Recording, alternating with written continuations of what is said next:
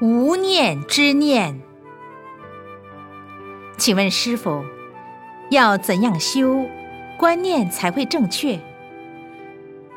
要怎样修观念才正确？就是要把你所有的观念通通修掉。那么，只要修到无念之念就正确。凡是有念，就是凡夫。凡夫有苦恼，所以就叫不正确。你能够把身心都空掉，修到了无念之念，就是佛菩萨之念，那就正确了。你能够修到无念之念，常常保持这样，你就会超凡入圣。